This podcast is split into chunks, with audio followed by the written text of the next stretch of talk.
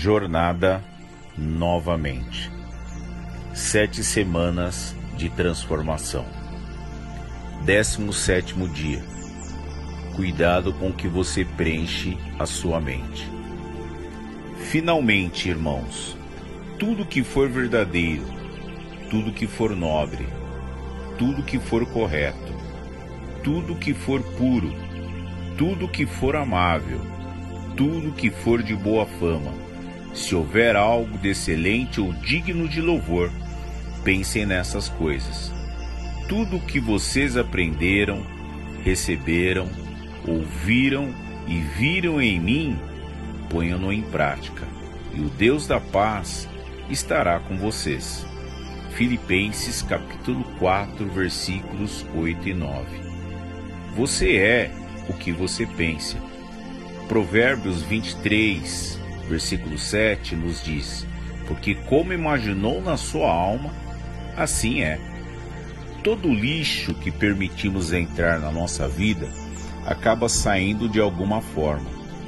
Os filmes que assistimos, os sites da internet que acessamos, as músicas que escutamos, as revistas e livros que lemos definirão muito daquilo que sairá de nossas vidas, através das nossas falas ou atitudes. Então, como podemos tirar o lixo da nossa mente? Você não pode esvaziar a mente carregada de maus pensamentos.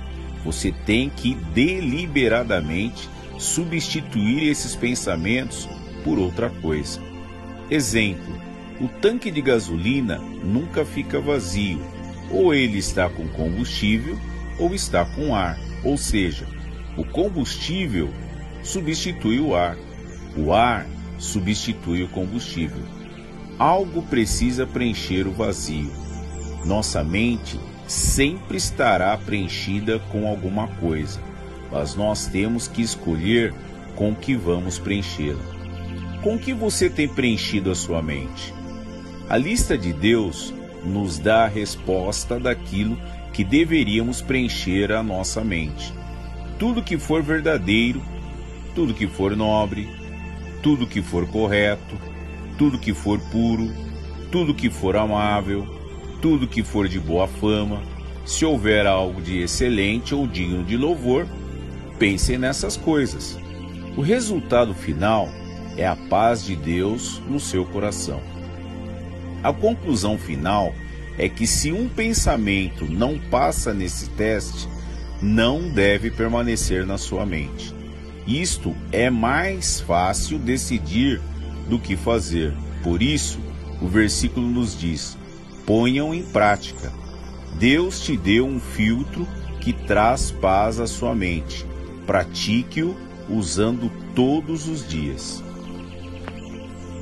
O que você aprendeu com esta mensagem de hoje?